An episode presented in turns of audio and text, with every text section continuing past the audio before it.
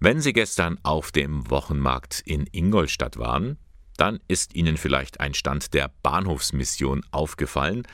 Da haben die Mitarbeiterinnen und Mitarbeiter auf ein Angebot aufmerksam gemacht, das es nun seit genau einem Jahr gibt. Die mobile Reisebegleitung. Was ist das? Da begleiten Ehrenamtliche der Bahnhofsmission Menschen mit einer Behinderung oder einem Handicap auf einer Zugfahrt, aber auch am Zielort, wenn man dort etwas erledigen muss. Für wen ist das gedacht? Wie läuft das ab? Das sind Fragen, die ich jetzt Kurt Göttling stellen möchte. Er ist ehrenamtlicher Koordinator der mobilen Reisehilfe und mit ihm spreche ich jetzt am Telefon. Herr Göttling, wie viele Menschen haben denn in dem einen Jahr diese Hilfe in Anspruch genommen? Ja, bisher haben das leider nur fünf Bürger in Anspruch genommen.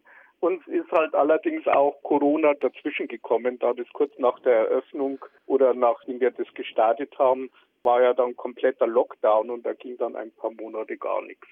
Und was waren das für Leute? Also wir hatten äh, bisher fünf blinde Mitbürger, die den, den Service in Anspruch genommen haben. Aber es müssen jetzt keine Blinde sein, die da mitreisen möchten. Das ist korrekt, ja. Also unsere Zielgruppe ist in erster Linie also Menschen mit Behinderung, wie Sie schon angesprochen haben, und auch Menschen, die sich alleine nicht mehr zutrauen, Zug zu fahren, also speziell, sage ich mal, Senioren oder äh, psychisch Kranke auch. Das wäre in erster Linie unsere, unsere Ansprechpartner oder, oder Zielgruppe. Auf welchen Strecken haben Sie das angeboten? Die ersten Überlegungen waren halt, äh, uns erstmal auf bestimmte Strecken zu konzentrieren. Das waren München, Nürnberg, Regensburg und Augsburg.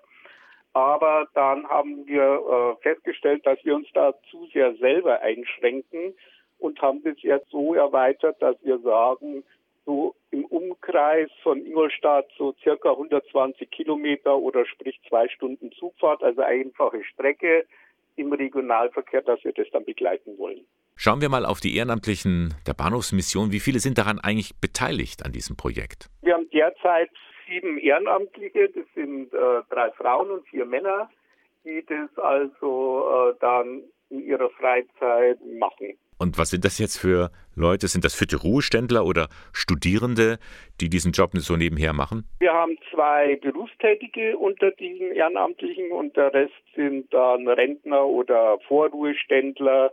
Also ja, also rüstige Rentner, sage ich mal, oder fitte Rentner, wie Sie schon sagten. Herr Göttling, ein Jahr gibt es jetzt diese mobile Reisehilfe. Haben Sie denn auch Rückmeldungen bekommen? Was erzählen denn zum Beispiel die Reisenden? Wir haben da nur positive Rückmeldungen bekommen. Erstmal zur Sicherheit der Blinden. Und da ist halt dieses Problem, dass die sich am Heimatbahnhof, also sage ich mal in Ingolstadt, relativ sicher äh, frei bewegen können. Bloß wenn sie dann in andere Städte fahren, da fällt es halt mit der Orientierung schwer und dann sind die dankbar, dass sie diesen Service von uns in Anspruch nehmen können. Nun war es ja ein schwieriger Start, gerade in der Zeit von Corona. Wie sieht denn jetzt Ihr Fazit aus? Hat sich's denn gelohnt? Also es hat sich gelohnt und wir hatten also auch ein paar Anfragen außerhalb unserer, sogar außerhalb unseres äh, Einzugsgebietes. Also mich hatte zum Beispiel ein, Herr, ein blinder Herr aus Hamburg angerufen, der hatte sich da erkundigt, aber die Fahrt ist dann doch nicht zustande gekommen. Also wir beabsichtigen auf jeden Fall, dass wir diesen Service auch weiterhin anbieten und hoffen jetzt auch, wenn, wenn vielleicht mal die Pandemie überwunden ist, dass es dann wieder zum herkömmlichen Reiseverkehr übergeht. Da unser Klientel zu den Risikogruppen gehört, haben sich die halt auch mit Reisen sehr zurückgehalten. Herr Göttling, noch eine Frage zum Schluss. Sie organisieren das Ganze ja ehrenamtlich nehmen die Anfragen entgegen, müssen die Ehrenamtlichen dann suchen, die auch an diesem Tag frei haben. Das ist schon viel Arbeit.